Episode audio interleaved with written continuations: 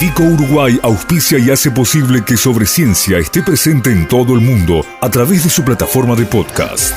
Este episodio llega a ustedes a través de Vico, al vanguardia y al servicio de la ciencia. www.vico.com.uy Vamos a abrir un poquito la mirada eh, y vamos a hablar ya de virus en general, pero a ver, ustedes saben que el SARS-CoV-2 habría llegado a las personas luego de haber evolucionado en murciélagos, ¿no? Y a través de un animal, de un hospedero, que fue el intermediario. Esa por lo menos es hoy la teoría más firme, aunque todavía no se ha confirmado. las otras suposiciones son apenas certezas. En Uruguay, ustedes saben, tenemos una importante población de murciélagos y sobre todo tenemos también una importante capacidad de estudio, de investigación y se está trabajando mucho en esto. Adriana Delfraro, quien es doctora en ciencias biológicas, que es profesora adjunta de virología en Facultad de Ciencias, es una de las investigadoras que más ha trabajado en virus de murciélagos, en virus en general en nuestro país y que de hecho en este momento está llevando adelante, está comandando un grupo de trabajo que está tratando de profundizar en cuáles son las poblaciones de virus que eh, bueno, se pueden encontrar en los murciélagos de nuestro territorio, además de haber integrado, por supuesto, a lo largo de todo el año, seguirlo haciendo, lo que son los seguimientos epidemiológicos y de mutaciones del SARS-CoV-2 en Uruguay. Estamos en comunicación a través del Zoom con la doctora Adriana Del Adriana, bienvenida, buenas noches. Hola, ¿qué tal? Muchas gracias. Gracias a vos por, por estos minutos, que seguramente ya anticipo, nos van a ser escasos para todo lo que podríamos conversar, pero eh, ¿qué, cómo, cómo, te llegó a vos? O sea, venís trabajando en virus desde toda la vida y en murciélagos desde hace bastante tiempo. Cuando empezaron a aparecer las noticias de SARS-CoV-2 y la teoría que lo vinculaba con murciélagos, dijiste, bueno, me tocó. Eh, sí, en realidad este, nosotros ya veníamos este, trabajando con, mucho interés, o sea, en el, marco general de, los virus emergentes y los, virus zoonóticos, eh, trabajamos bastante con roedores y, bueno, y después empezamos este, a, trabajar más o menos por el 2014, 2015 eh, en, murciélagos como posibles este, reservorios virales y bueno, conociendo la, importancia de, estos mamíferos, ¿no? que tienen algunas características muy especiales que los hacen súper interesantes para, estudiar y que en el país estaban poco estudiados. Claro, ahí está. Eh, vos decís súper interesantes y, la carencia de estudios previos o por lo menos profundos, pero eh, ¿qué rol juegan? Por un lado en las cadenas tróficas, en el ecosistema de Uruguay y por qué hay que conocerlos. Bueno, desde el punto de vista biológico, los, este, los murciélagos son eh, eh, muy importantes en, los ecosistemas, ¿verdad? Más, digo, más allá de que puedan, por sus, por sus características biológicas, tener, este, albergar este virus, y hay que hacer la salvedad que eh, digamos, detectar el virus en el murciélago no necesariamente quiere decir una este, que sea transmisible al humano necesariamente, ni mucho menos, ¿no? Claro. Sin, embargo, digamos, sin embargo, por eso hay que, este, hay que ser bastante claros en esto. Eh, es real que los murciélagos son incluso por encima de los roedores los que más se, han, se ha encontrado, este, se ha detectado diferentes especies virales en ellos pero a su vez tienen roles importantísimos en, los ecosistemas. Nosotros en Uruguay tenemos esencialmente los murciélagos este, eh, como, el, como, el vampiro, ¿verdad? Este, hematófagos, y luego tenemos mayoritariamente murciélagos que son insectívoros y algunos frugívoros. Entonces, en particular, los, si vamos a ir, por ejemplo, a los a los insectívoros y frugívoros, tienen roles muy importantes en los, eh, en los ecosistemas. Entonces, bueno, es, es una, una, especie que está bueno estudiarla, conocer su, su, potencialidad como reservorio viral, pero, pero también hay que mirarlo desde el punto de vista de la conservación a través de lo que son los recursos que se disponen en el Fondo Clemente Estable que administra la ANI, ustedes han obtenido hace un tiempo, bueno, justamente eso, el financiamiento para una investigación sobre poblaciones de virus en murciélagos en Uruguay. Contanos un poquito en qué consiste la investigación y hasta dónde han llegado cuando los paró la pandemia. Eh, bueno, nosotros presentamos eh, ese proyecto en 2019, antes de, tener este, la pandemia de, de SARS-2. Y esencialmente el proyecto se focalizaba en, eh, en, tres, eh, en tres tipos de virus, este, a grosso modo, ¿verdad?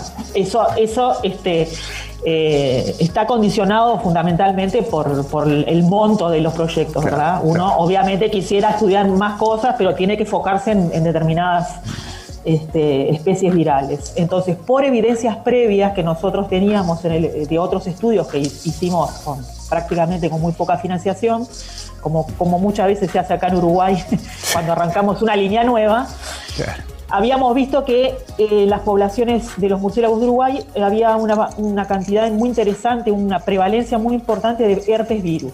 Herpes virus que son propios de los murciélagos.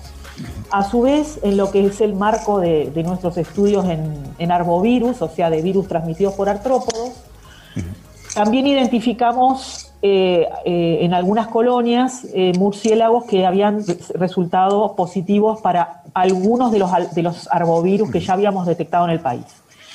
Y eso resultó muy interesante porque entonces estábamos, lo que, la hipótesis que queremos probar, digamos, es si, si esos hallazgos de genoma viral eh, nos están involucrando a los murciélagos como parte del ciclo biológico de los arbovirus. Es decir, si el, si el murciélago es un reservorio, es un hospedador viral.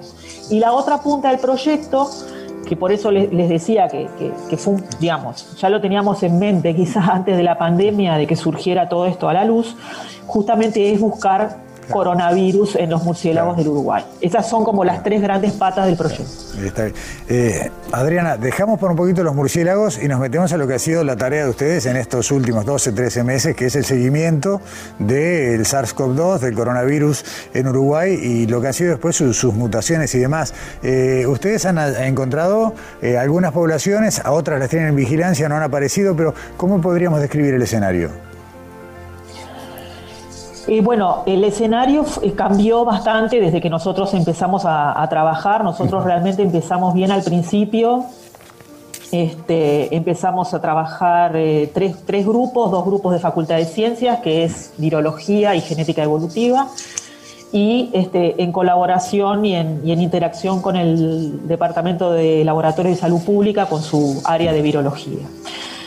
Y bueno, este, evidentemente a medida que fue transcurriendo la epidemia, este, ha cambiado desde varios puntos de vista. Desde el punto de vista epidemiológico, claramente, este, el panorama cambió y, eso fue acompañado también de eh, cambios en las un poco en las variantes virales que nosotros fuimos viendo que, iban apareciendo, ¿verdad? Entonces, eh, al principio de la, de la, epidemia, bien al principio, este, eh, había, este, hubo, este, ingresó, digamos, el virus al país a través de una variante, que es un linaje que se llama A. Este virus tiene como dos grandes grupos genómicos que se llaman A y B.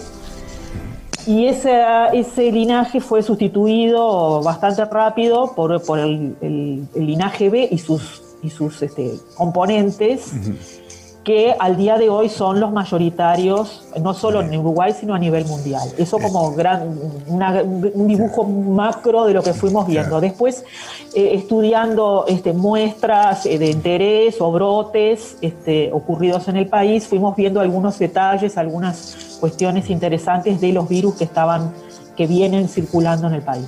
Está bien. Dentro del linaje B eh, se encuentra la que más nos preocupa por estos días, que es la P1, ¿no? La, la variante Manaos. Sí. Eh, ¿Qué es lo que sabemos, qué es lo último que supimos de, la presencia de esa variante en Uruguay? Eh, bueno, ese es esta, lo que es el monitoreo de esta, de esta variante es, un trabajo que se está haciendo en el país por parte de, varios grupos, no solo nosotros. Este, y bueno, nosotros, digamos, al día de hoy sabemos que es una variante que ingresó al país, que ya en, en marzo, a mediados de marzo, por, por, lo menos en la zona de frontera, estaba muy presente y con la expectativa, digamos, o con, el conocimiento que se tiene de que es una, una variante que es más transmisible, es probable que haya, que digamos, que se esté dispersando y que en, algún punto llegue a ser la, variante este, más, eh, más abundante, ¿verdad? en el país. Y eso tiene, digamos, eso, por decirlo de alguna manera, era algo bastante inevitable, ¿no? O sea, al tener toda la, zona de frontera con, Brasil, donde hay mucho, mucho intercambio, este, era una cuestión de tiempo, digamos, que, esto ocurriera, eh, para, para, despedirte, Adriana, dos cortitas. Una, eh, las otras variantes que a nivel global preocupan no siguen sin aparecer en Uruguay. Bueno, primero que nada, todo el tiempo están apareciendo variantes o noticias de variantes que, este, que bueno, que después no son, no son tan de, preocupación, ¿no? Eso es, una cosa que está en pleno este, movimiento, digamos, ¿no? Entonces, hasta ahora las tres variantes de preocupación que, están más reconocidas y que se están monitoreando a nivel internacional, cómo se dispersan, está la de Reino Unido, la de Sudáfrica y la de Brasil, la P1, ¿no? Hasta el momento la información que nosotros manejamos es que la variante UK eh, solo hubo un caso eh, esporádico, un caso importado, del cual no, no avanzó hacia la transmisión comunitaria. Y eh, la variante sudafricana, hasta donde yo sé, no está presente en el país.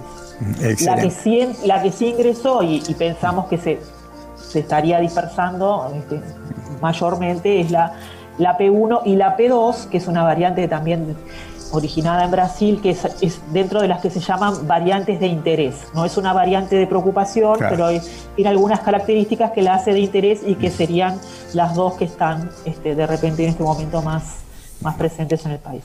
Adriana Delfraro, eh, doctora en Ciencias Biológicas, profesora adjunta de Virología de Facultad de Ciencias, muchas gracias por estos minutos y ojalá que la próxima hablemos solo de murciélagos. Sí, estoy esperando para hablar solo de murciélagos, lo que más me gusta. Muchas gracias, muchas gracias. Es un gusto estar con ustedes y la verdad que lo felicito muchísimo. Es un, es un hito este programa para, para la historia de nuestro periodismo y del país. Realmente es, lo felicito y, y que sigan adelante. Contamos con ustedes. Muchas gracias, Adriana. Hasta pronto. Gracias. Chao.